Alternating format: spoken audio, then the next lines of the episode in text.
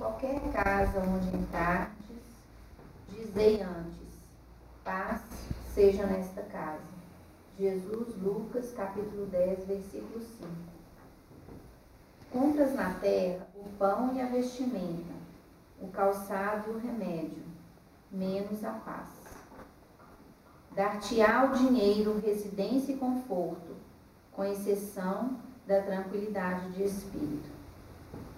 Eis porque nos recomenda Jesus, venhamos a dizer antes de tudo, ao entrarmos numa casa, paz seja nesta casa. A lição exprime vigoroso apelo à, tolerância e ao entendimento. No, no limiar do ninho doméstico, unge-te de compreensão e de paciência, a fim de que não penetres o clima dos teus a afeição de inimigo familiar. Se alguém está fora do caminho desejável ou se te desgostam arranjos caseiros, mobiliza a bondade e a compreensão para que o mal se reduza. Se problemas te preocupam ou apontamentos te humilham, cala os próprios aborrecimentos, limitando as inquietações recebe a refeição por bênção divina. Usa portas e janelas sem estrondos brutais. Não movas objetos de arranco. Foge à gritaria inconveniente. Atende ao culto da gentileza. Há quem diga que o lar é ponto do desabafo, o lugar em que a pessoa se desoprime. Reconhecemos que sim, Entretanto, isso não é razão para que ele se torne em praça onde a criatura se animalize. Pacifiquemos nossa área individual para que a área dos outros se pacifique. Todos anelamos a paz do mundo. No entanto, é imperioso não esquecer que a paz do mundo parte de nós.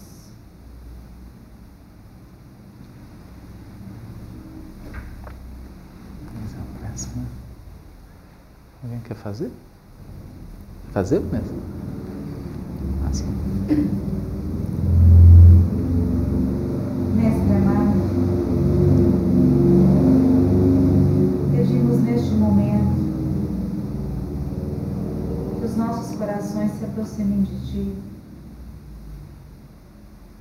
E nessas vibrações de luz possamos alcançar um pouco mais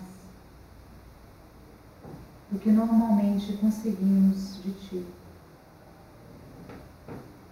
Abre, Senhor, os canais da nossa compreensão, mas também do nosso coração, para que as lições da noite fiquem impregnadas em nossa intimidade. Obrigado, Mestre por esta casa que nos acolhe, por toda a dedicação e carinho que a espiritualidade maior dedica a nós todos. E que essas bênçãos possam se espalhar por toda a vizinhança, por todos aqueles que por algum motivo não podem estar aqui conosco. E principalmente, Senhor, a todos os nossos irmãos que necessitem delas mais que nós. Seja conosco, amigo, agora como sempre, porque necessitamos muito de Ti. Que assim seja.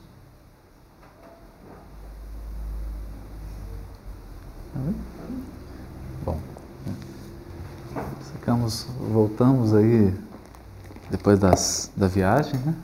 retomando o estudo levítico. A gente queria aproveitar para agradecer a todos que estão acompanhando pela internet, principalmente em outros países, e que disseram para a gente que estão acompanhando, né? E explicar que o, esse estudo é feito aqui na sede do Meimei, e as, as meninas estão todas aqui, né? Todo mundo do Meimei, a turma toda do C, e é daqui que a gente faz as transmissões e esse é um estudo do nosso grupo. E como a gente tem aprendido com Jesus a não ser egoísta, a gente só transmite para não ficar guardado, mas na verdade é um estudo do nosso grupo aqui, né? A gente está aprendendo. E na, na outra reunião que a gente teve, nós comentamos que a gente ia ficar um tempo falando sobre o sacerdócio.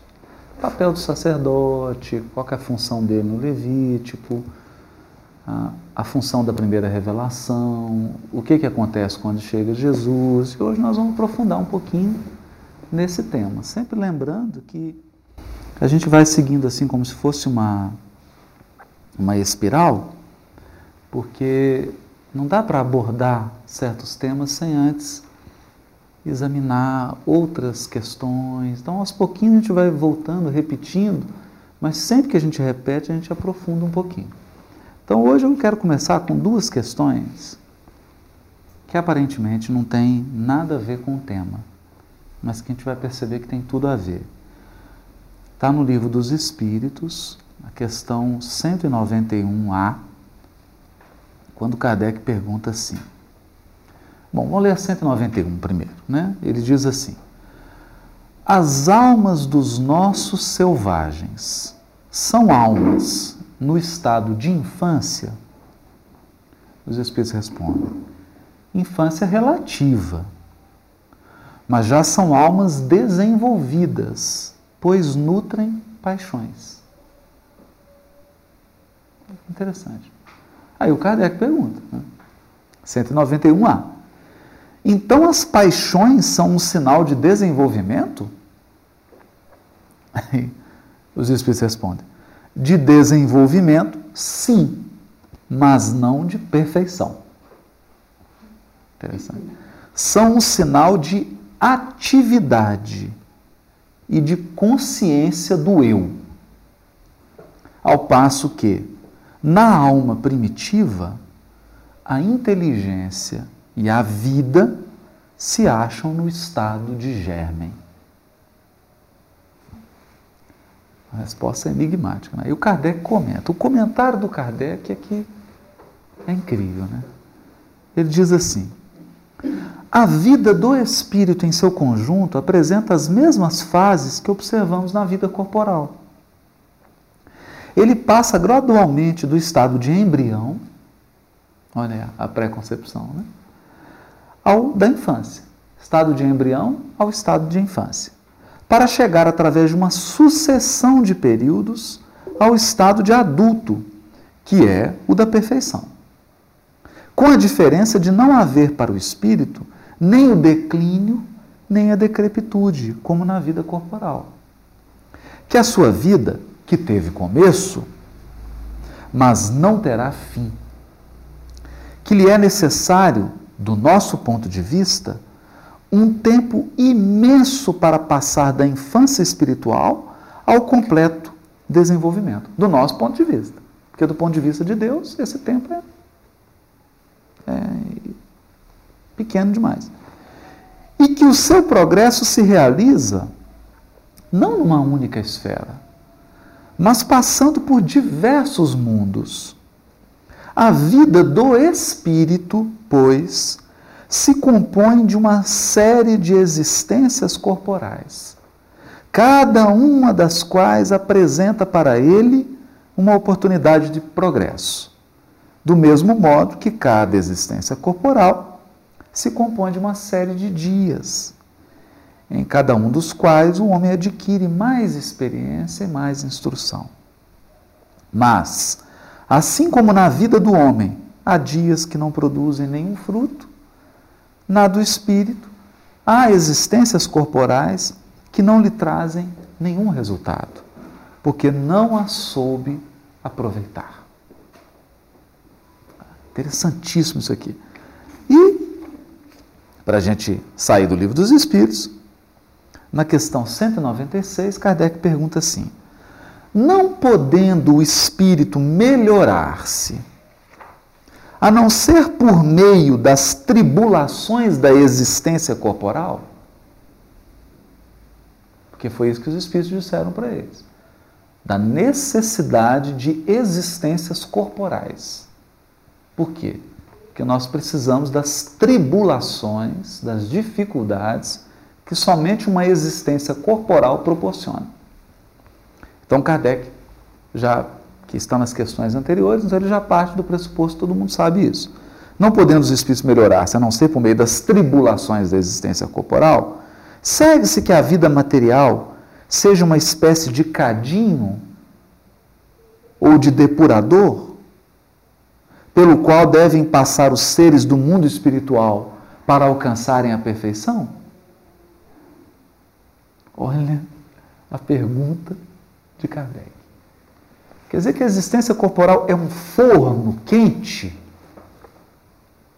onde a gente experimenta fogo, calor, né? e o fogo separa a impureza do material, depura, filtra. Olha o que ele está perguntando. Porque se ficar só no mundo espiritual, o espírito não depura, não é? Nesse estado aqui de evolução dele. Aí os espíritos vão responder: sim, é exatamente isso. Eles se melhoram nessas provas, evitando o mal e praticando o bem. Porém, somente depois de muitas encarnações ou depurações sucessivas, é que atingem, num tempo mais ou menos longo, conforme os esforços que empreguem, o objetivo para o qual se encaminham.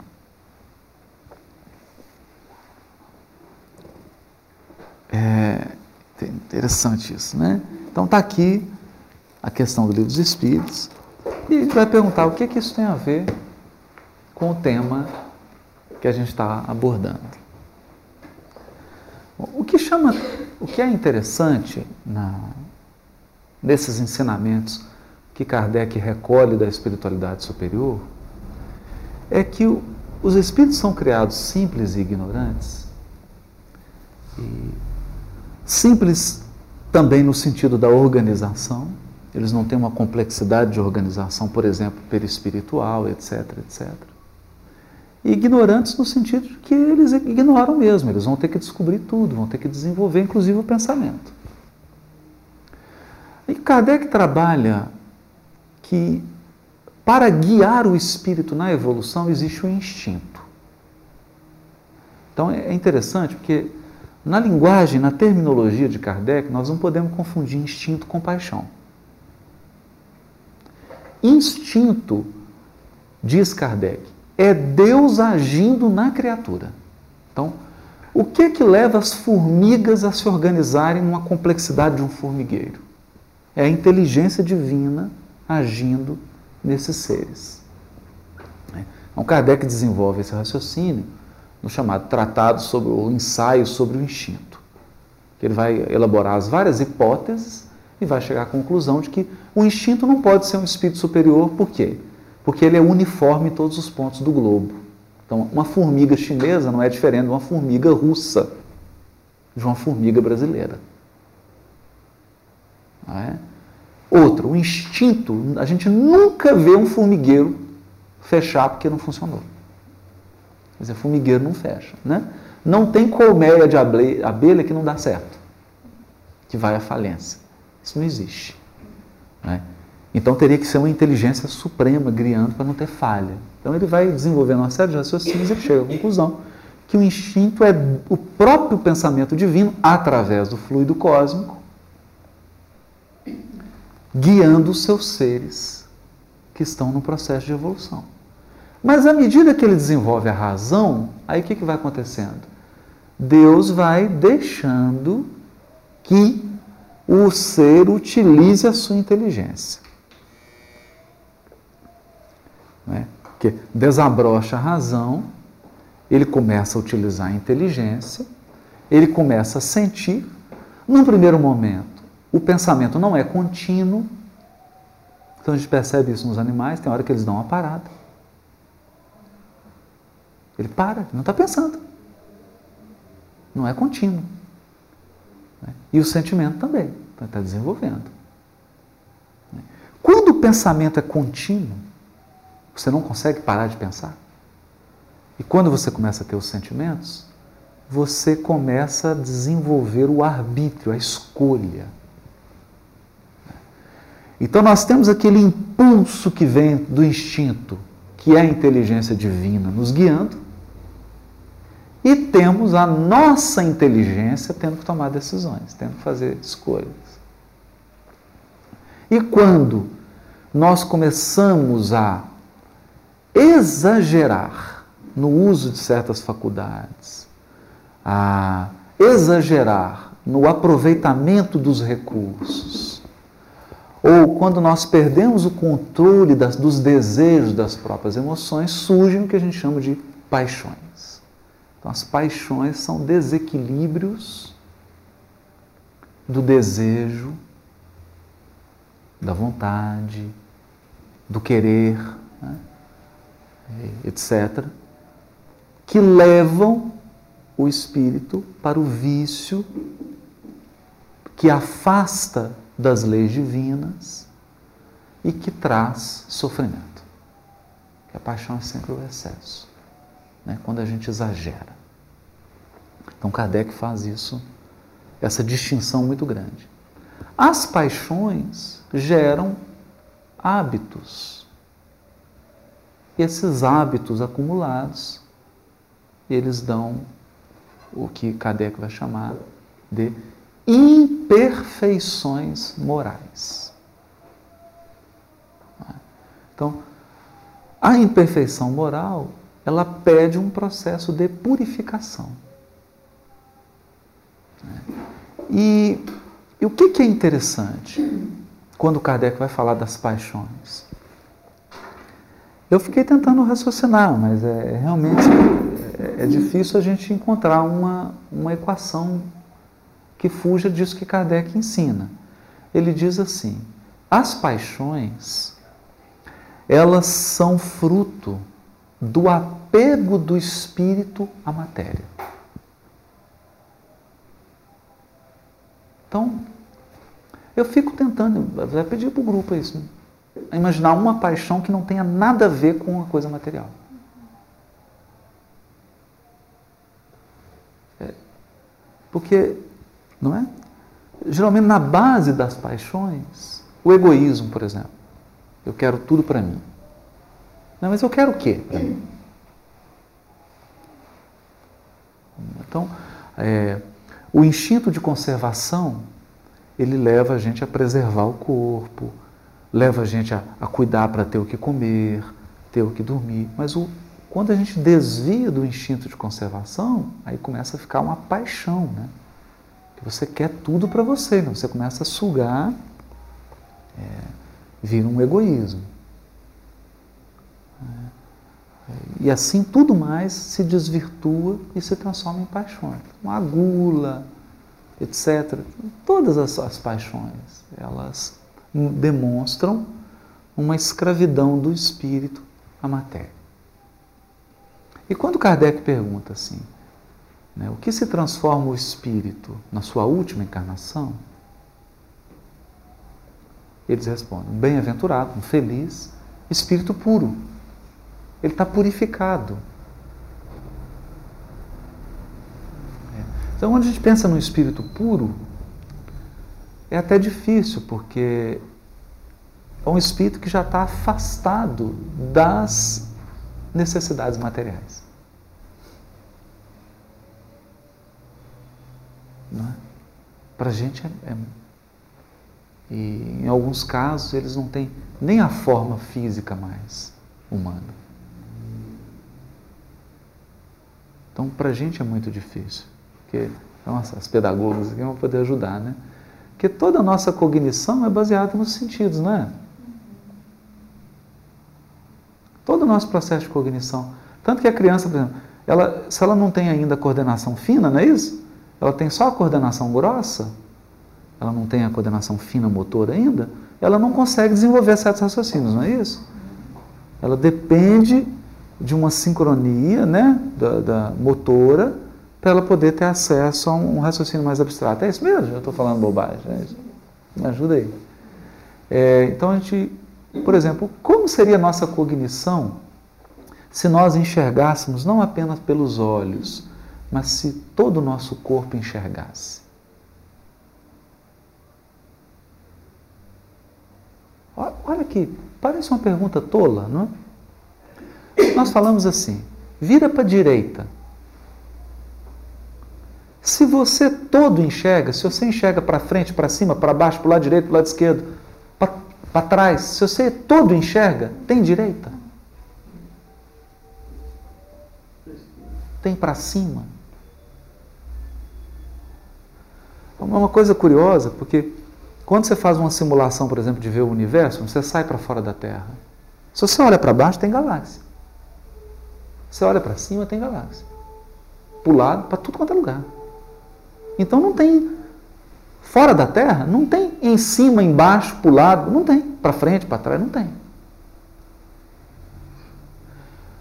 Então a gente imagina que o fato de só enxergar pelos olhos limita a nossa cognição. Nós temos uma inteligência limitada. Por quê? Porque a gente só ouve pelos ouvidos, só ouve a frequência que o ouvido capta. Olha que interessante. Né? A polícia, ela utiliza cachorro treinado para poder. Ele cheira as malas né, em aeroportos, etc., para saber se tem drogas, se tem uma, uma coisa ilícita, alimento que não pode entrar no país, né? E o cachorro sente. Ele tem um olfato mais apurado do que o nosso. Então, pelo menos do ponto de vista do olfato, ele tem acesso a muito mais informações do que a gente tem. Então, ele é mais inteligente do que a gente. Né? Nós não somos capazes de cheirar, saber o que tem dentro da mala de uma pessoa. O cachorro é. Olha que interessante. Por exemplo, nós só enxergamos um determinado espectro. Nós não enxergamos o infravermelho e o ultravioleta. A nossa visão, o olho é limitado. Se nós enxergássemos tudo, em todas as frequências, a nossa visão do universo seria outra completamente diferente. Então a nossa inteligência está limitada aos sentidos. Ela é uma inteligência que lembra é uma criança num cercadinho. Compatível à nossa capacidade de percepção. A nossa capacidade de percepção. É. Porque a gente pensa, seria produtivo que a gente tivesse uma percepção cem mil vezes maior? Seria perturbador. Porque nós não temos uma mente capaz de lidar com esse conjunto de, de quantidade de informações. E o que, que a gente percebe? À medida que surge a internet, mapa 3D, tudo isso está sendo um treino celular, é um treino que a espiritualidade está fazendo com a gente para a gente dar um passo à frente na cognição. Não é interessante? Universos paralelos estão em frequências que escapam a esse intervalo Também. que nós percebemos. Também. Então há de se supor que os espíritos puros enxergam num intervalo quase que ah, é, é, é, Então todos os universos são perceptíveis. Exato, exato, exato. Né? Todas as dimensões do universo. Exato, porque eles não, não a, a inteligência deles, ela não está limitada pela matéria. Está limitada. E a gente percebe, por exemplo, até a nossa velocidade. Nós, nenhum corpo material desenvolve uma velocidade superior à da luz. Corpo material, não. É um limite da matéria. Os espíritos falam isso. Deus estabeleceu um limite para o conhecimento humano. E o Emmanuel diz, né? Nos órgãos dos sentidos, as cinco janelas da alma, né? Deus estabeleceu limites à nossa inteligência. Então, quando a gente imagina um processo de depuração espiritual, Quando fala espírito puro ou puro espírito. Será que nós somos puro espírito? Não, nós não somos puro espírito. Nós somos ainda uma mescla de espírito e matéria.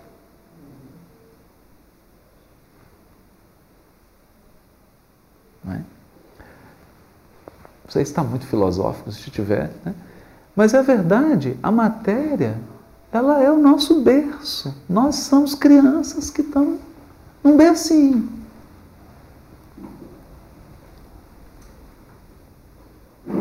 Sendo embaladas. Assim, com uma percepção limitada. E por isso que Kardec fala da, do espírito e compara a evolução espiritual com uma, com a vida humana. Então o espírito também passa pela infância espiritual, ele vai se desenvolvendo, até que ele chama um adulto. O adulto maduro, mesmo, segundo Kardec aqui na questão, né, 191A, é o espírito puro. Quando a gente se torna puro, aí nós somos adultos vão ter acesso. Porque nós estamos depurados da matéria. E abre-se um horizonte que eu não sei nem, não faço nem ideia. Porque é, os Espíritos dizem isso para Kardec. Falam, não tem jeito de escrever para vocês. É como explicar a cor azul para um cego de nascença. A cor amarela, a cor. É como explicar a cor para um cego. Nós não fazemos ideia mesmo. Nós não fazemos ideia. Por, por, que, por que, que estamos fazendo isso? Por que, que eu estou falando isso aqui? O processo de depuração. Porque esse conjunto de princípios é o que vai ajudar a gente a voltar para o Levítico. O sacerdote, os rituais de purificação do sacerdote e aquilo que nós falamos, da série ascendente de separações, né? Então, separou uma nação, Dentro da nação separou uma tribo, dentro da tribo separou uma família, dentro de uma família separou o sacerdote, o sacerdote separa a roupa, separa o objeto, separa o lugar, separa a oferta, tudo é separado para ter o contato com Deus. Então ele se afasta do mundo profano. Nós, agora nós podemos já fazer uma reflexão. Quando a primeira revelação chega ao mundo, a humanidade estava na infância espiritual. Então não tinha como falar abertamente sobre essas questões. Não tinha como. Então o que a espiritualidade fez? Deu um tanto de pecinha de Lego e falou assim: vai montando. Daqui a pouco eu mostro para vocês a figura. Qual que é a figura que vocês vão montar? Aí a humanidade progride, progride, atinge a maioridade espiritual. Aí vem a figura, o modelo. Gente, vocês vão montar é esse modelo aqui. O modelo é quem? O Cristo. Jesus é o modelo. Aí você fala, ah, então é isso que eu tenho que montar? Então peraí, deixa eu encaixar as pecinhas. Foi o que aconteceu. Mas as pecinhas estão lá. Todas as peças estão lá. Para a gente montar. Agora nós temos um modelo, nós vamos montar a peça. Quando a humanidade atinge a maturidade espiritual, vem a terceira revelação para fazer o quê? Explicar. Agora eu vou explicar para vocês. Vou explicar para vocês o quê? Por que, que nós demos um jogo pedagógico? Qual era o objetivo dessa atividade pedagógica? Quantas aulas nós tínhamos preparado para vocês aprenderem essa atividade pedagógica? Qual é, faculdade que nós gostaríamos que vocês desenvolvessem? Onde que a gente. Aí revelou o plano pedagógico. Porque agora nós temos maturidade para entender o processo pedagógico que foi utilizado com a gente. Por isso que não tem como separar primeira, segunda, terceira, é uma coisa só. Né? Na verdade, é um processo só, só que ele foi falado para a gente, é como uma criança. Né? Um dia a criança vai achar, ah, agora eu entendi. Por que, que lá no meio mês fizeram aquela brincadeira, tinha um jogo, eu montei, agora estou entendendo. Era isso. O objetivo era esse. Aqui também. Todo esse processo do Levítico que fala de purificação, purificação, purificação, santificação, depuração, depuração. Para quê? Para ter contato com Deus, para se relacionar com Deus. toda depuração material, ela tinha um sentido.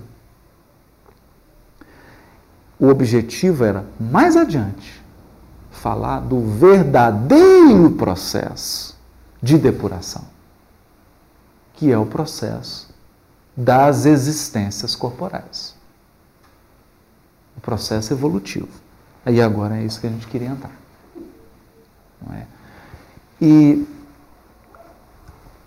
o que, que é bonito nessa história? Né? É que eles revelam. As profecias, elas contam qual vai ser a próxima aula.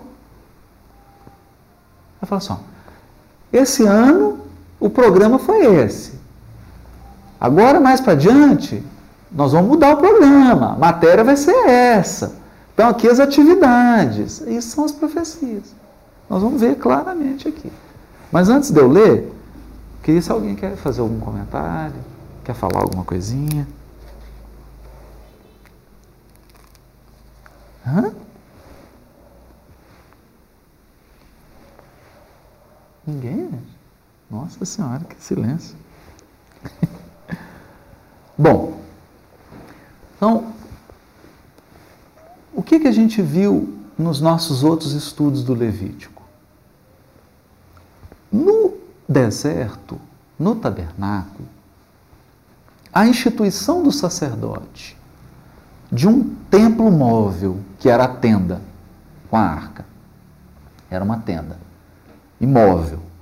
A instituição dos rituais, dos sacrifícios, das funções sacerdotais, elas são eminentemente concretas. É concreto mesmo era o dia inteiro matando animal. Isso é. Era o dia inteiro fazendo algo concreto. É? E algumas ordens que eram cumpridas, eram cumpridas sem se entender o motivo.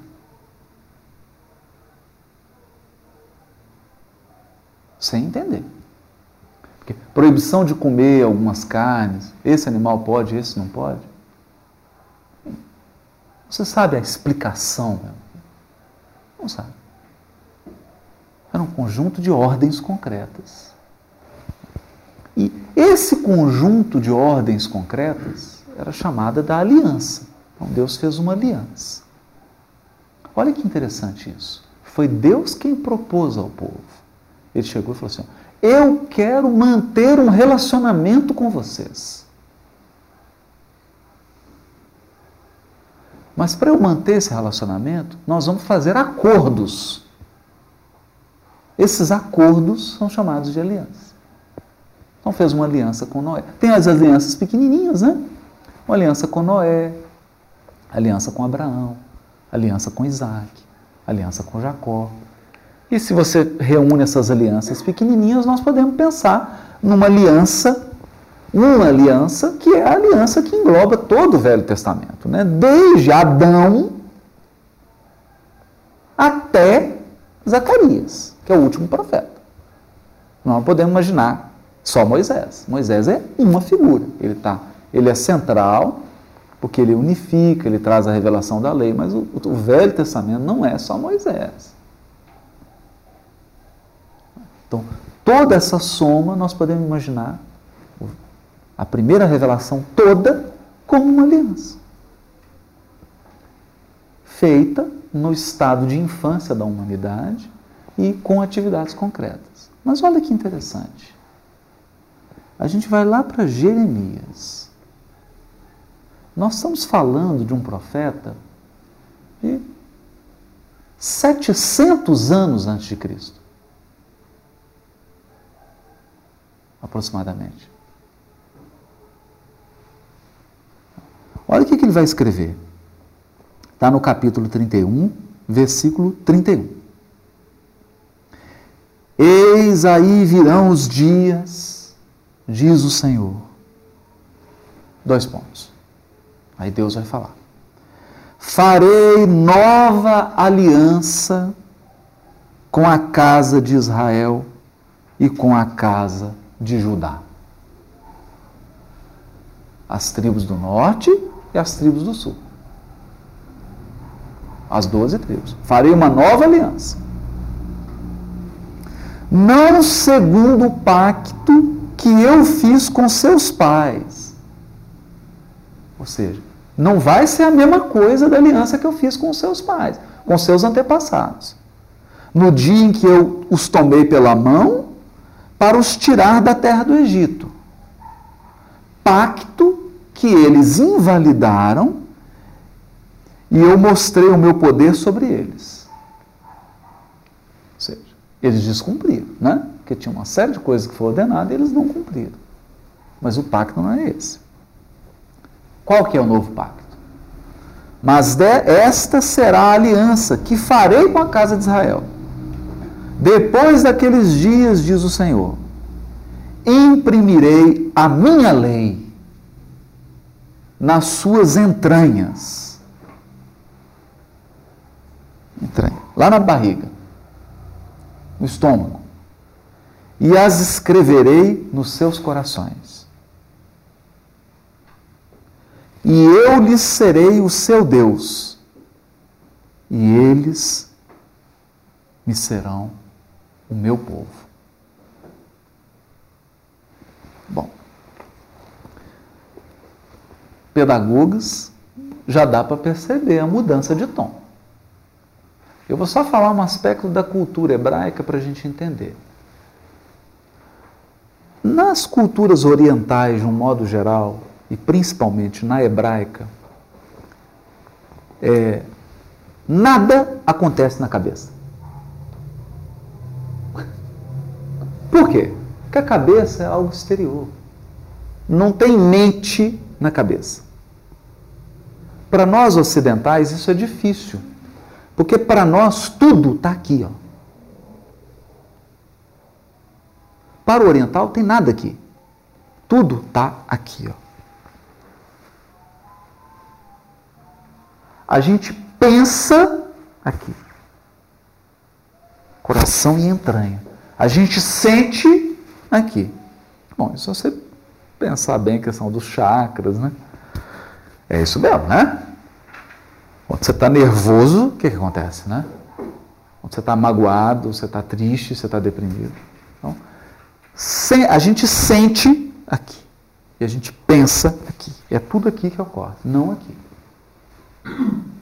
Isso aqui é exterior. O interior do homem é aqui.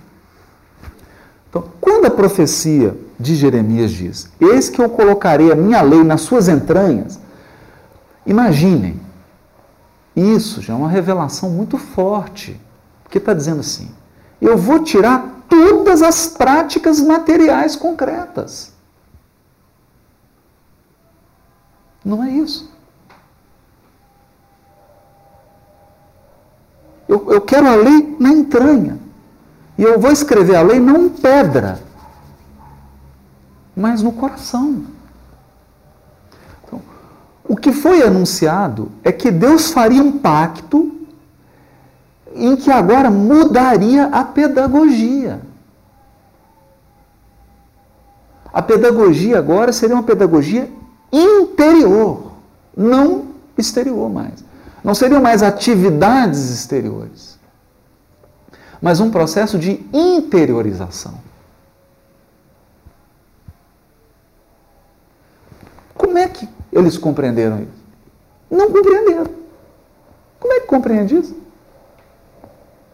700 anos antes de Jesus, como é que você compreende isso? Não tem jeito de compreender. Não tem como compreender isso. Né? Eu, eu particularmente acredito, estava fora do horizonte de compreensão da humanidade. E, e, e podemos dizer mais: está fora do horizonte da maior parte da população encarnada hoje. Porque a maior parte das pessoas vive uma vida 100% exterior.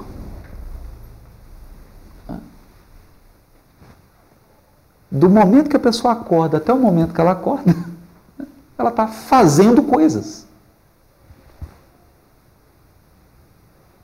Ela está com toda a mente, todo o sentimento voltado para fazer coisas materiais. E aqui está vindo um projeto que era de interiorização. Eu vou trazer a lei para a entranha, eu vou escrever a lei no coração. Bom, aí o que, que eu faço com a arca? Porque a arca da aliança tem umas pedras com a lei escrita. Se a lei vai estar escrita no meu coração, o que, que eu faço com a arca? Gente, sem falta de educação, pelo amor de Deus. Joga fora, joga na cabeça. Joga... Entende? Eu tenho toda uma tenda, tenho uma arca, tem todo um processo exterior. Se isso vai vir para o meu coração, e aí? Muda tudo. Muda tudo. Bom, agora, alguém quer falar alguma coisa? Quando eu fico pensando assim, é, algum dos profetas, posteriormente a isso, chegou a ter mais clareza, saiu, conseguiu sair dessa completude Moisés ele conseguia enxergar é, além do concreto?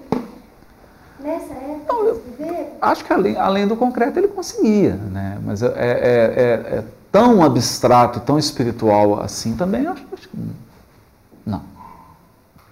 Não. Porque tem uma mensagem do, do Blaise Pascal na Revista Espírita, e que ele fala assim: cada época da humanidade ela, ela estabelece um limite para a inteligência humana e não, e não vem ninguém que está fora daquele limite, não. Né?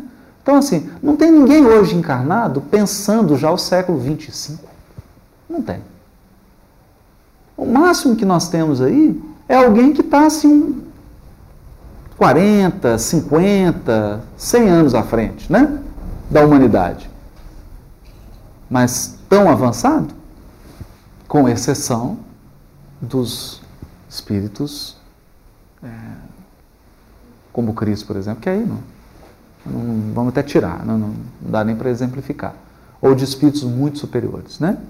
Que ele vem, mas eles vêm e se adequam. Eles se adequam. Porque também não sei se o organismo que eles trazem, se o cérebro que eles trazem, comporta o conhecimento espiritual que eles têm. Será que. Não é?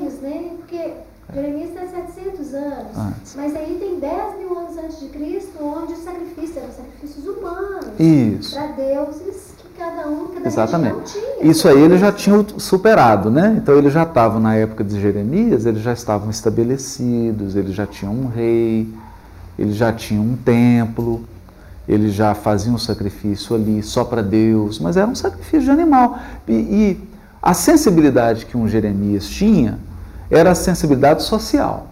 Então o que, que ele via? Aquele mundo de sacrifício toda hora, mas injustiças sendo cometidas. Viúvas, órfãos, é, os próprios sacerdotes sendo injustos, sendo impuros, sendo imorais, mercadejando com a religião. Então, a incoerência do sistema, isso eles viam. Então, isso aqui é interessante, né? Eles viam, olha, esse sistema concreto, ele não purifica. Porque se purificasse, as viúvas não estariam sofrendo, os órfãos não estariam sofrendo, tanta injustiça não estaria sendo cometida, principalmente por aqueles que são os responsáveis por zelar pela religiosidade. É, então, esse é um processo interessante, né? Que a gente percebe também até no nosso meio, né? Dizer, o quanto que, assim, dentro dos nossos movimentos religiosos, as pessoas adotam comportamentos umas com as outras que são absolutamente incompatíveis com a crença e com o que elas professam. O que elas acreditam, o que elas falam, o que elas estudam, né, mas elas agem de uma maneira completamente incompatível. Então, isso aí ele percebia. Né? Então, acredito que já naquele momento de Jeremias e de Ezequiel, que eu vou ler aqui, já havia um, anseio. Olha, nós queremos algo que seja verdadeiro. Queremos algo que seja de verdade.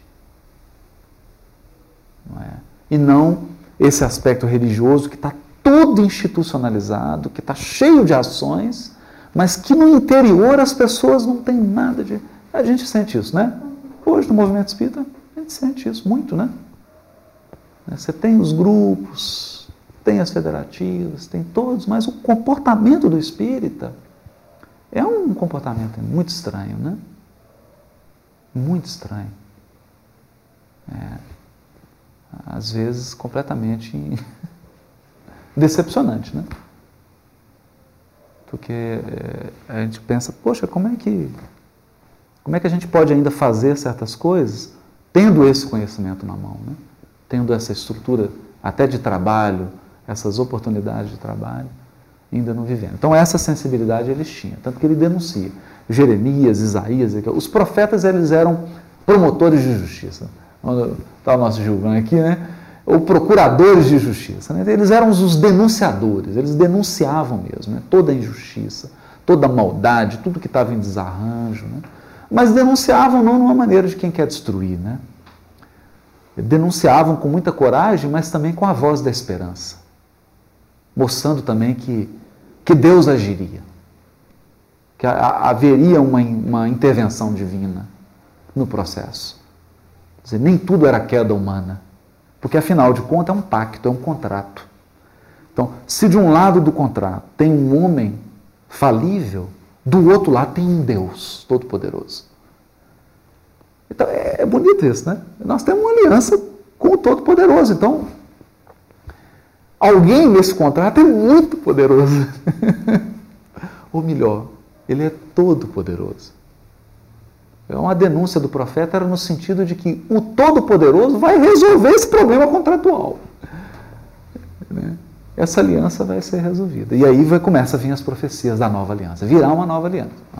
Vamos falar mais um pouquinho da Ezequiel, só para a gente entender. Ezequiel 36, 24. Porque eu vos tirarei dentre as gentes, dentre as nações e vos congregarei de todos os países. Eita. E vos trarei para a vossa terra. E derramarei sobre vós, agora aqui que está bonito, ó, uma água pura. Por quê?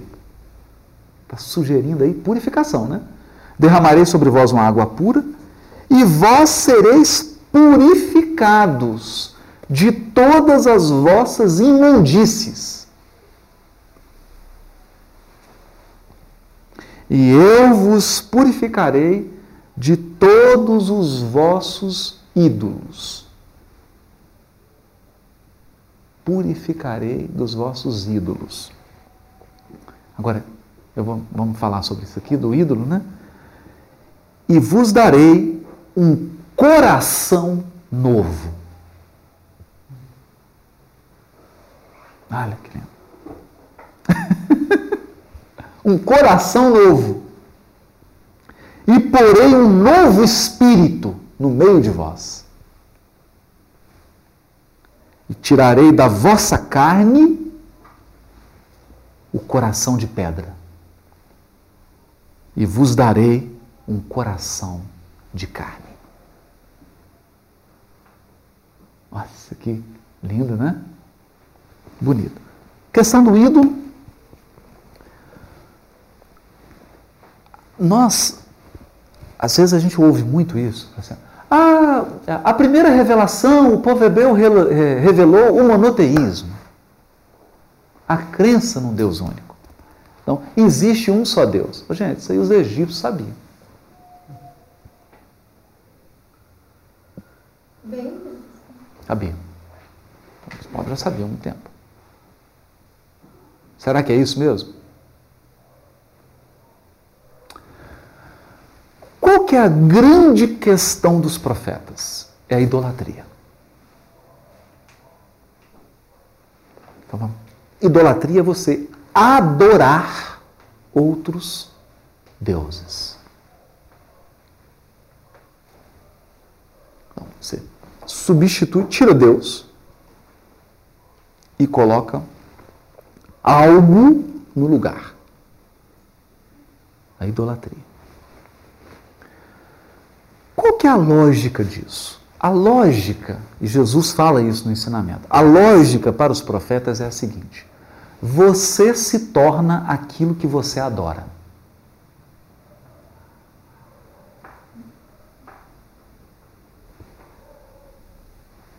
Essa é a lógica.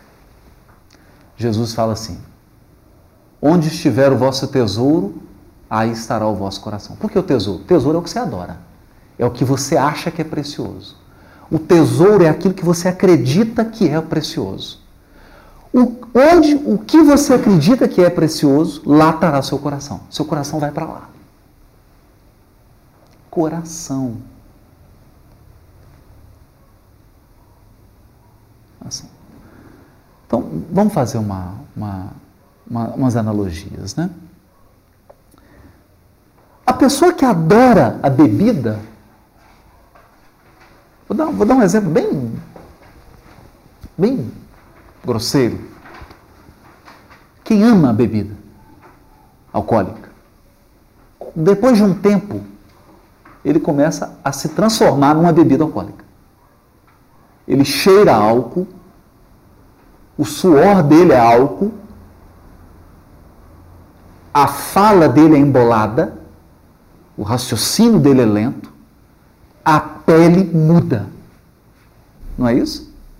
Não é isso? A gente percebe. Você chega perto do alcoólatra, a pele dele é flácida. Ele cheira álcool. Eu estou dando um exemplo assim, grosseiro, né? Para dizer que a pessoa se transformou naquilo que ela adora.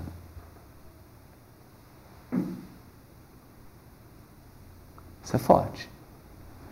Isso sem mencionar os aspectos espirituais. Então, por exemplo, André Luiz menciona no Libertação, quando ele vai descendo para aquelas regiões muito inferiores, né? porque o umbral é. O umbral a gente já está acostumado, já tem até o GPS. A ROM já sabe tudo, né? A gente já anda no umbral, já sabe onde tem tudo. Né? Isso aí a gente já está acostumado. Mas tem uns lugares mais, bem mais para baixo. Nesses bem mais para baixo, o que, que o André Luiz começou a perceber? Alguns espíritos, ele sentia sede. Ele via. Quando ele ia beber, a água virava ouro. Ele tocava alguma coisa, virava ouro. Por quê? Porque ele tirou Deus e passou a adorar Mamon, que é o Deus da riqueza.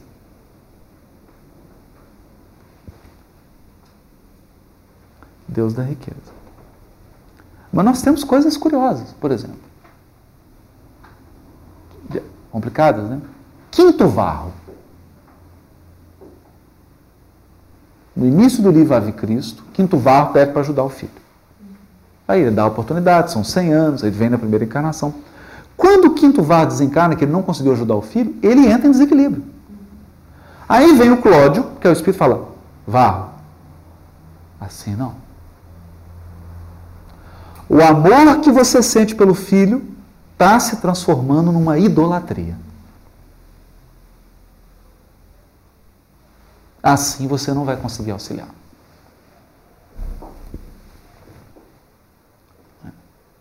Processo de. Por isso que o primeiro mandamento é amar a Deus sobre todas as coisas. Mas é, difícil, né? É difícil. Ou seja, nós podemos dizer que a humanidade venceu a idolatria só porque acredita que existe um só Deus? Mas nós estamos longe disso. Nós estamos longe disso. E, e, e mais, a primeira lei moral do livro dos Espíritos é a lei de adoração. Por quê? Se a gente se transforma naquilo que adora, Se nós adoramos a Deus, o que, que nós nos transformamos? Em seres divinos. Então, há um processo de divinização do ser humano. Você se torna divino. Porque o seu coração vai para Deus. Você passa a adorar a Deus sobre todas as coisas. A lei de adoração é incrível. É impossível não adorar alguma coisa. Não existe nenhum ser humano que não adore algo, incluindo a si próprio. É? Porque a, adoração própria também, que é o orgulho, né? Você adora, adora, adora, adora, adora, adora, e aí cristaliza. Porque não consegue mais transcender. E o que é interessante? Todo Deus pede um sacrifício.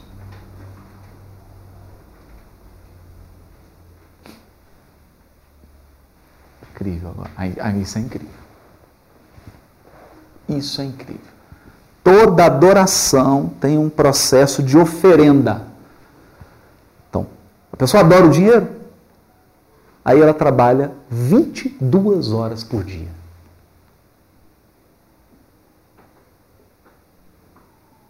Está oferendo. Está oferendo. Está oferendo. Está oferecendo. Está sacrificando. Quando os profetas ficam bravos, porque está tá sacrificando aos outros ídolos, a gente, a gente pensa ingenuamente, quer pegar um carneirinho e levar num templo, sacrificar a Apolo. Quem dera. Quem dera que fosse isso.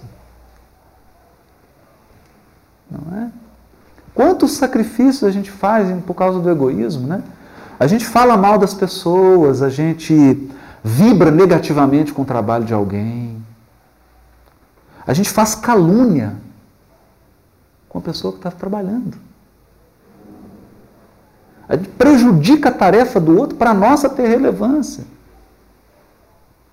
Gente faz um, nós fazemos coisas horríveis, oferendas, sacrifícios para idolatrar o ego.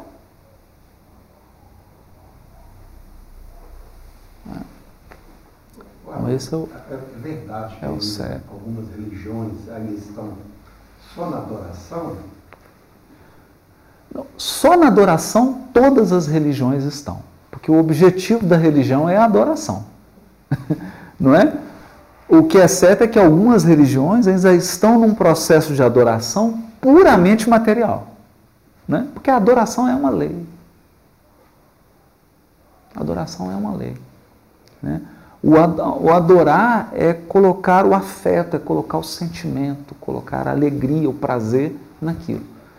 Né? Então há uma lei de adoração. Nós. É... E aí, olha que interessante isso, né? Está lá nos Provérbios, em toda a literatura sapiencial do Velho Testamento. A nossa sede de Deus é infinita. E qualquer coisa que você colocar no lugar não vai satisfazer. Então, se você adora o dinheiro, nunca vai ser suficiente. Se a criatura adora o sexo, nunca vai ser suficiente. Ele nunca vai se saciar. Porque nada pode saciar a nossa sede de adorar a Deus. Dizer, é, é, é, nós temos uma sede do absoluto. Né? A sede do divino, a sede do absoluto. Se você direciona para outra coisa, fica insaciável. É o que Jesus fala com a mulher samaritana. Você vem aqui, busca água, você não percebeu? Toda vez você vai vir buscar água. Você vai vir buscar água, vai matar a sede, vai ter sede de novo. Mas eu tenho da água viva, aquela que você vai beber e nunca mais você vai ter sede.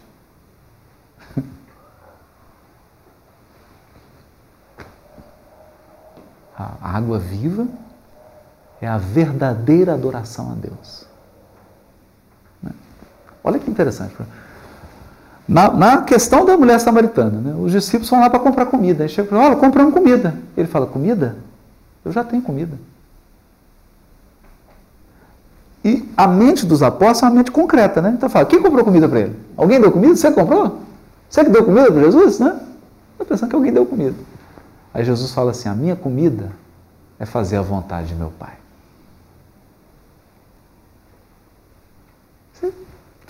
Incrível, né? Então, meu alimento é amar e servir a Deus. Nossa. É a nova aliança. Então, quando chega Jesus, ele é o novo coração, o novo homem, o novo templo, a nova adoração, a nova aliança. Todos os sacrifícios de animais não tem mais animal. Por quê? Porque não pode ter mais nada externo. O sacrifício de Jesus agora é a sua própria vida. Por isso ele é o cordeiro que tira o pecado do mundo. Não tem mais um cordeirinho externo, não tem que ir lá pegar um bichinho, coitadinho, né? Não é externo. O sangue agora é a própria vida.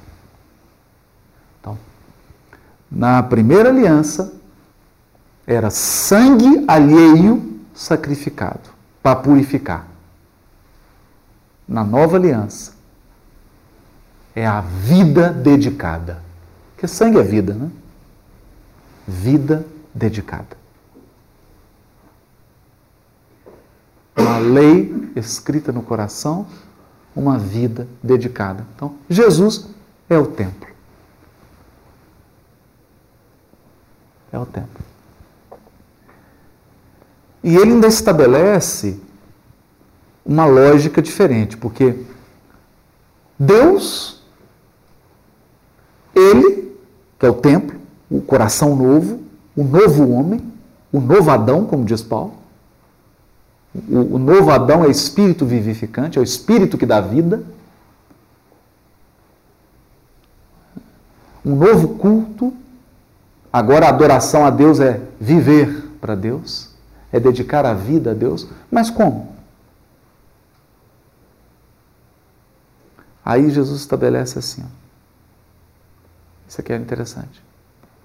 Misericórdia quero, não sacrifício. Está lá na profecia. Misericórdia implica um outro.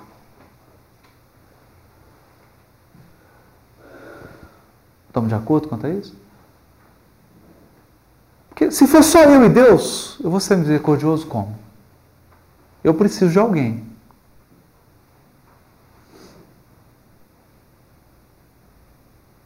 Eu preciso de alguém. Então, Jesus começa a falar não só do novo, que ele é o novo templo, que ele é o novo homem, ele é o novo culto, ele é o novo sumo sacerdote. O sacrifício não é mais nada externo agora, não tem mais animal. O sacrifício agora é a própria vida. Mas ele começa a falar o seguinte: se você vier oferecer algo no altar e descobrir que teu irmão tem algo contra ti, deixa a oferenda e vai conciliar com teu irmão.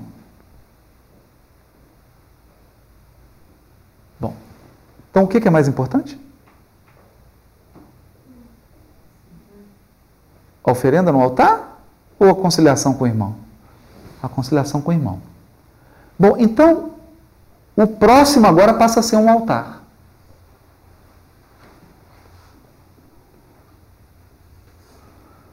Isso é interessante porque ele vai contar uma parábola, que é uma parábola que envolve sacerdote. Então, é uma parábola que tem a ver com Levítico. Agora a gente pode falar sobre isso. A parábola do bom samaritano. Descia o sacerdote, descia o levita. Nós estamos falando de quê? de templo, de sacrifício, de pureza ritual, etc, etc. Por que, que o sacerdote e o levita não atenderam o homem que estava caído morto? Porque sacerdote e levita não podem tocar cadáver. Eles não podem se transformar em impuro. Eles não podem perder a pureza ritual. Por quê? Porque eles têm que praticar o culto. Mas o culto da primeira aliança é um culto exterior porque ele é culto pedagógico.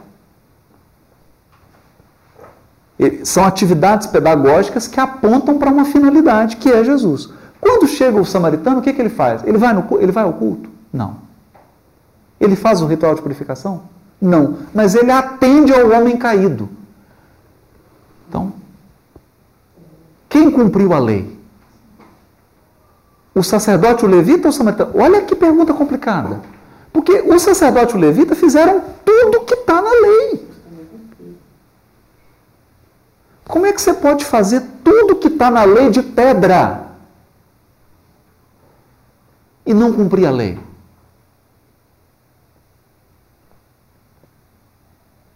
E o samaritano que não fez nada que está na lei de pedra, mas fez tudo. Por quê? E o próprio doutor da lei responde: por quê? Porque ele exerceu misericórdia. E o, o doutor da lei conhecia a profecia. Misericórdia quero e não sacrifício. Ou seja, o serviço ao próximo, a caridade ao próximo, está acima, acima do culto.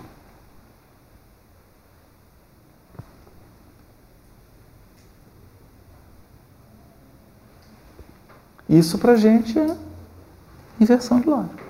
Porque a gente fala, eu sou cristão. Eu sou cristão.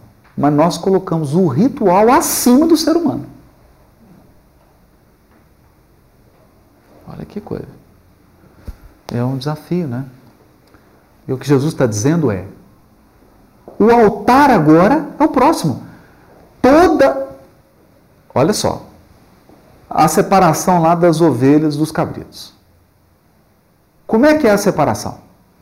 Chega o filho do homem e fala assim: Tive fome e me deste de comer. Tive sede e me deste de beber. Tive frio e me deste de agasalho. Aí, as ovelhas perguntaram assim: Eu? Mesmo, não te demos nada de comer, não. Só está confundindo. É injustiça com os cabritos. Você está enganado. Nós não demos nada para comer. Não te demos água. Não te demos vestido, não. Deram? Não demos, mestre. Deram. Toda vez que fizeste a um desses pequeninos, a mim o fizeste.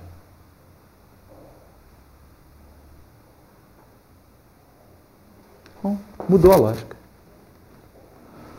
O altar agora, o meu altar é o semelhante. Então, como que eu mostro a minha adoração a Deus? Amando o próximo.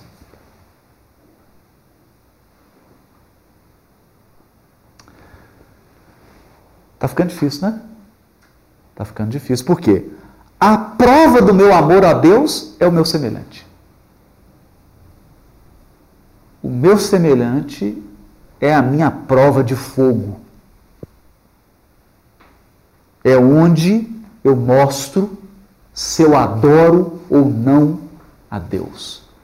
Então você vê Alcione vindo lá de Sírios.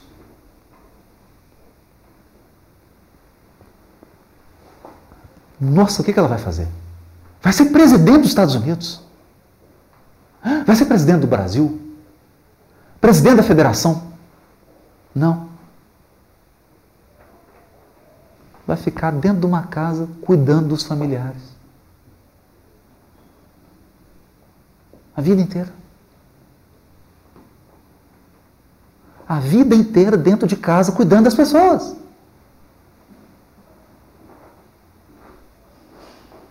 Cuidando. Meu Deus, mas isso não é possível.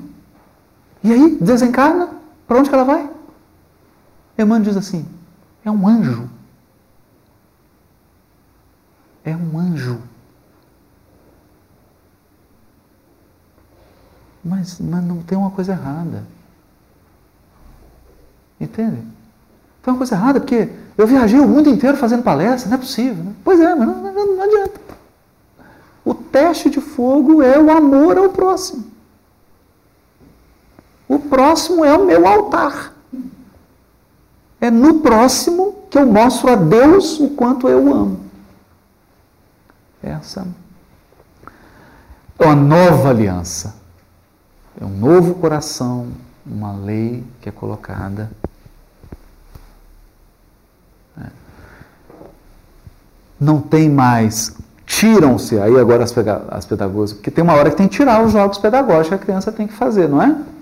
Agora ela tem que ir no raciocínio abstrato, não dá mais para ficar com atividades pedagógicas, né? Ela precisa adquirir o conhecimento, né? Ela precisa do raciocínio abstrato. E então chega uma hora, chegou uma hora depois que Jesus veio, que tirou as escoras, né? Quer dizer, todo a, o carrinho, né? Como é que chama aquele negocinho que anda, o voador, né? Aquilo ali tirou, tirou as rodinhas da bicicleta, agora tem que andar. Agora tem que andar. E o culto de Jesus, né? A adoração de Jesus, ele adora a Deus através da sua ação com semelhante. Isso o André Luiz vai falar no nosso lar, a, a Laura, né? A Laura. Ela fala no vértice, né? Quer dizer, a verticalização é o nosso amor a Deus e a horizontalização, meu amor ao próximo. E aí cria o ângulo reto. A retidão, né? É essa postura. Não mais sacrifica animal, não mais. Então a gente está nesse treino, né? É, esse treino difícil, porque o que, que acontece com a gente no grupo espírita? A gente monta o grupo espírita, a gente vai fazer um trabalho para ajudar o próximo, mas a gente briga dentro do grupo. A gente briga uns com os outros. Então é um treino, né? Porque nós podemos imaginar que agora nós temos uma nova atividade pedagógica, né? Num outro nível, mais sutil, mas é. Porque Deus precisa de nós para renovar o mundo? Não precisa, né? Quer dizer, nós que precisamos das tarefas de Deus para nos renovar. Ele não precisa da gente para renovar o mundo. Né? então, a gente vem para casa espírita e aí começa, aí faz a tarefa, aí a gente fala mal do, do nosso amigo, a gente briga, a gente ofende, puxa o tapete, tem vaidade, tem disputa de vaidade, a gente fica com inveja do outro, do trabalho do outro, porque o sentimento ainda não está verdadeiramente conectado com a verdadeira adoração a Deus, que se expressa essa é a aliança que Jesus trouxe e por isso que ele é o sacerdote. Aí eu, eu separei aqui para a gente finalizar uns textos do, do Emmanuel, né? Porque Emmanuel sempre resume tudo, né? Depois que o sacerdote faz toda a purificação, ele volta com os bens, com as dádivas. Né? Então, se Jesus é esse novo sacerdote, o único, aquele que representa o coração novo, a nova aliança, uma lei que é interior, que não é mais exterior, um altar que agora é o próximo, uma adoração ao Deus que agora é servir ao semelhante. Né? É interessante isso que eu encontrei um rabino, um livro de um rabino, uma história judaísmo, que ele fala assim: a primeira destruição do templo foi porque os judeus não amavam a Deus sobre todas as coisas. A segunda vez que o templo foi destruído, no ano 70, foi porque os judeus não amavam o próximo como a si mesmo.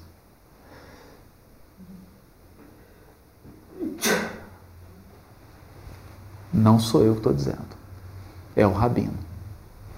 Depois vem brigar comigo, né? Não sou eu, estou só citando. Então, quando ele faz o processo de purificação, ele volta com as bênçãos. Aí o que Emmanuel vai dizer? Ante a glória dos mundos evolvidos, das esferas sublimes que povoam o universo, o estreito campo em que nos agitamos na crosta planetária é limitado círculo de ação. Ficou assim, pequenininho.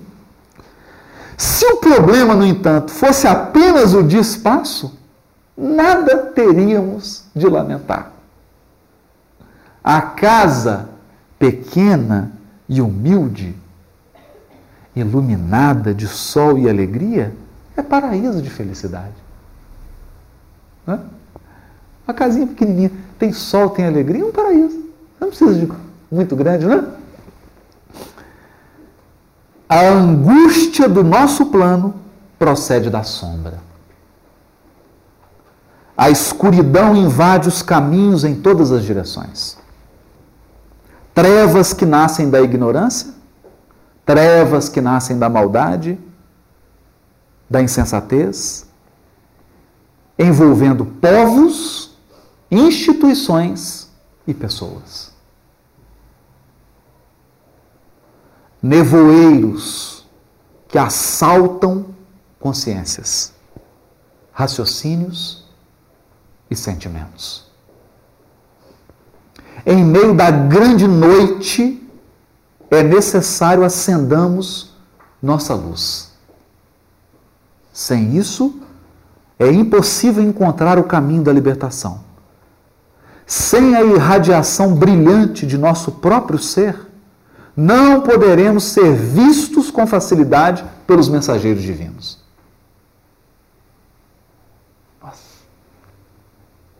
Que ajudam em nome do Altíssimo e nem auxiliaremos efetivamente a quem quer que seja.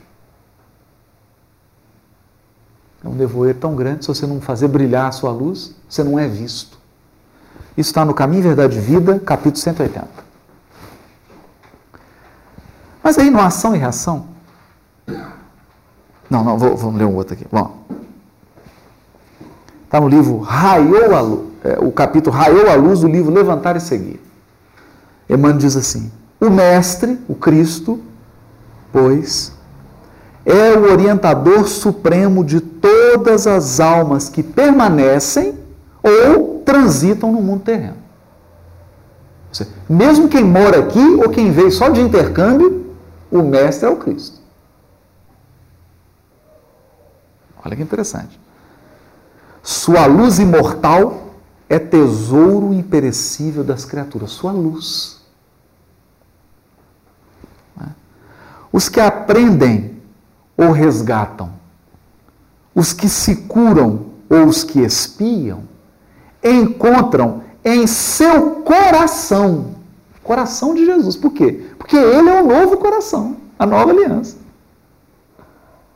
Então todos encontram no coração dele a claridade dos caminhos eternos. Então você vê que na mensagem lá do caminho da vida ele falava que tudo é escuridão na terra.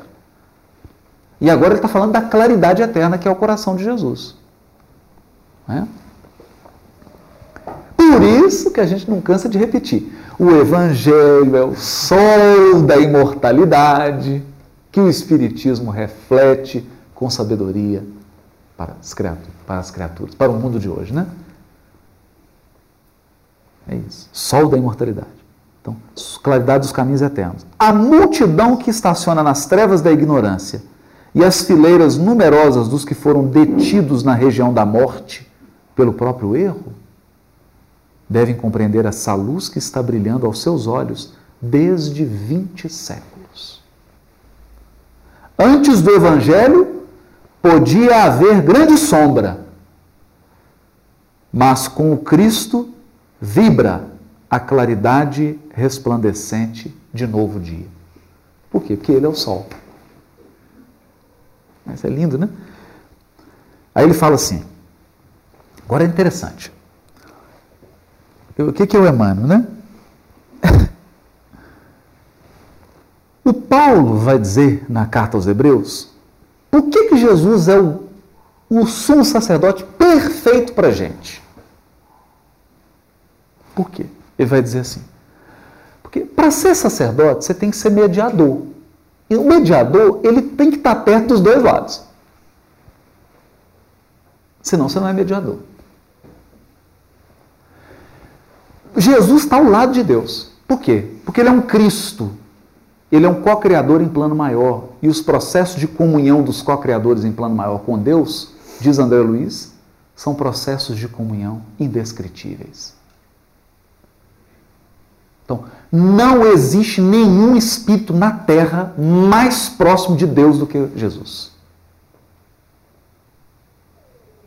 Ele está em comunhão direta. Jesus comunica-se diretamente com Deus. Não existe nenhum espírito que faça isso, a não ser os outros cristos do sistema.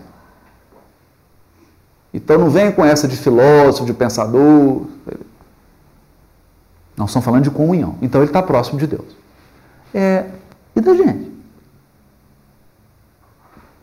Bom, aí ele veio numa vida como a gente e passou por todas as dificuldades que o encarnado pode passar. Tudo que você pode sofrer encarnado, ele sofreu. Então, você está com cólica renal? Ele entende. Ele entende. Ele apanhou no rim. Ele sabe o que é isso. Perdeu um filho assassinado? Ele, a mãe dele, perdeu. Você foi assassinado injustamente? Ele também. Você foi abandonado todos os amigos? Ele também. Foi incompreendido por todos, inclusive os companheiros de grupo espírita, os companheiros de trabalho? Ele também. Então não tem nenhum sofrimento que um ser humano possa passar que Jesus não tenha experimentado. Só que tem um detalhe. Ele só tirou a mais. Só 10. Agora, isso que o Paulo fala. Então ele está próximo da gente. Por isso que ele pode mediar. Porque ele. Entende, gente? Se o negócio ficar muito apertado o critério lá, ele fala assim, pai, mas olha, coitado, né? dá uma chance para o outro, é difícil a situação. Está encarnado lá, é difícil, vamos dar mais uma chance. Vamos ter compreensão. A gente se sente sozinho mesmo quando está lá, fica uma falta de esperança, fica nervoso. Vamos dar uma chance. Nós temos um mediador. Isso é incrível. Então, um ser que, no momento, ele está falando com Deus. Nós não sabemos o que é isso. A Luiz fala, processo de comunhão indescritível. Então, não tentem tentar entender, muito menos escrever. Então, Jesus tem contato direto com Deus. Mas ele se materializa e fala com o ser humano encarnado. Está lá no Evangelho. Ele vai de uma ponta a outra, de um extremo ao outro. É um mediador. Agora, olha que interessante. O Emmanuel vai no livro Mais Perto. Não, no livro Aflitos. A lição se chama Mais Perto. Mais Perto. Olha o que o Emmanuel, se não é um comentário à carta aos Hebreus. Essa eu dedico para irmã Nem no céu indiferente aos enigmas do mundo, nem na terra esquecido das perfeições celestiais. Mas sim suspenso entre os anjos e os homens. Suspenso entre os homens e os anjos. Como a dizermos que somente algemados à cruz de nossos próprios deveres é que acharemos, depois da procura vitoriosa, o excelso caminho de nossa própria ressurreição. Nossa. Que a gente não pensa nisso, né? Enquanto ele estava crucificado, os pés dele não tocavam a terra. Mas ele também não estava nas alturas. Né? Não estava também afastado, porque ele foi provocado, a lança foi furado. Então, nem indiferente aos enigmas do mundo, nem esquecido das perfeições celestiais, mas suspenso entre os anjos e os homens. No meio.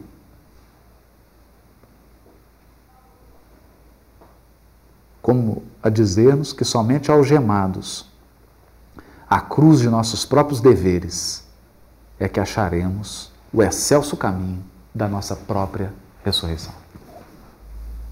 Bonito, né? Como é que Emmanuel consegue essas coisas? Aí, para encerrar, aí quem faz a prece final? Que aí eu vou ler essa mensagem e a gente já faz a prece. Nossa, ficou todo mundo agora meio triste, assim. A mensagem é para dar uma animada. Faz. Cláudia Abreu faz.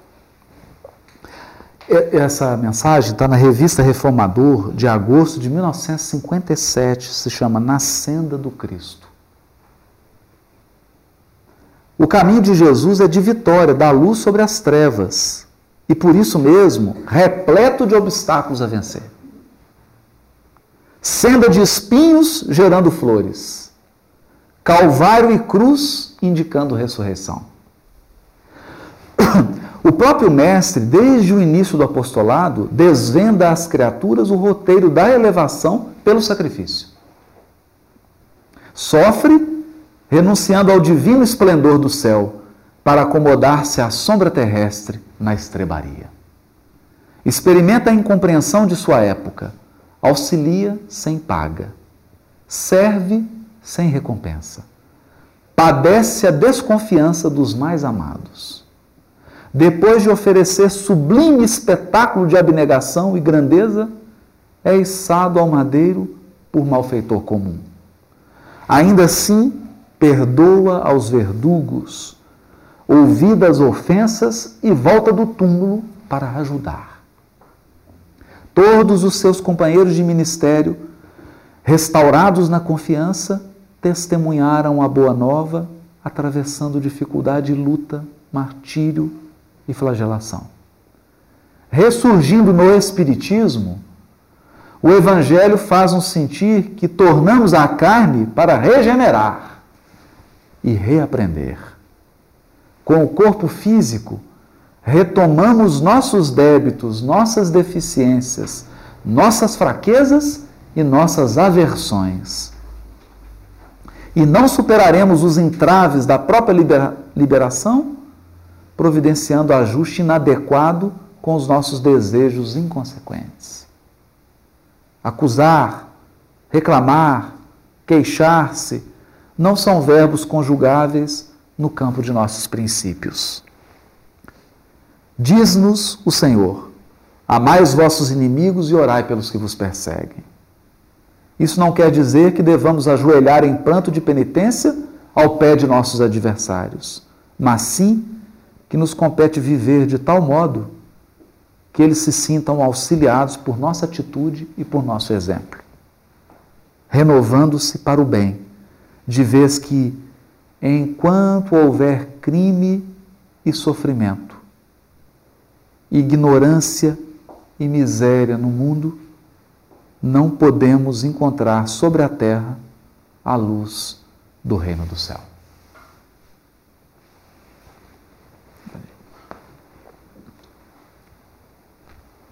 Pai de amor e bondade, Mestre amado Jesus, muito obrigado, Senhor, por mais esta bendita oportunidade de estudarmos as tuas lições, de buscarmos entender os teus exemplos, os teus chamados a cada um de nós Ampara-nos, Mestre querido, no esforço da transformação íntima, da vivência das, dos teus ensinamentos, de sentirmos e de aplicarmos as leis, a lei do amor em nosso favor em favor do nosso próximo. Envolva, Senhor Jesus, a cada um de nós com as energias do passe, os nossos irmãos em humanidade, principalmente aqueles que passam por momentos delicados. Que as vibrações desta prece possam nos fortalecer para continuarmos a nossa caminhada, os nossos dias de aprendizado e de trabalho. Fica conosco, Jesus, e auxilia-nos a estarmos da mesma forma contigo, hoje e sempre. Que assim seja.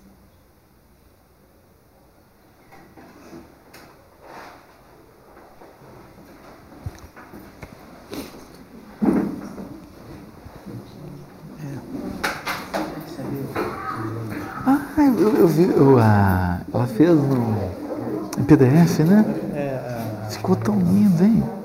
a- Eu não sei se eles podem distribuir, né? Não, elas eles estão querendo fazer pra gente publicar, fazer alguma coisa, né? Aí, mas eu acho assim, pô, deve ver- pensar aí, assim, É, você tem- que- lida, né? Eu acho que seria um negócio legal, até assim, tendo esse material, fazer um, um dia de reunião. Tendo, tem, tem que fazer um.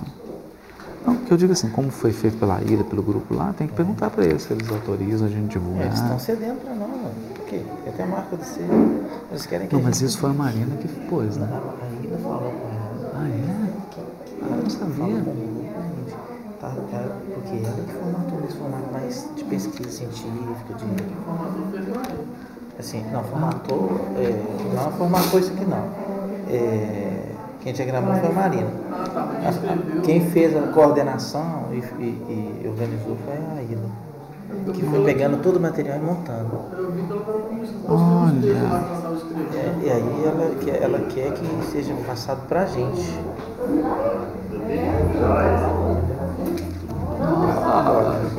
Estaremos mais vezes juntos Que bom, tá? coisa boa. Fiquei feliz você ter vindo aqui hoje. Fico muito feliz de estar aqui. Também, feliz tá? com a gente, poxa vida. Muito bom. Mas da próxima participa, João. Fala aí, você ficou tão caladinho, né? Bom dia. Não, é. Olha lá, ô. Tá bom, querido? Cuidado aí. Depois de tanto, três Tanto semanas. Pois é. Tudo bem? Foi bem de viagem. Ótimo, foi ótimo. Coisa Ótimo, boa. ótimo, muito bom. sua missão. Casal, tudo bem? Tudo bem. O tempo longe.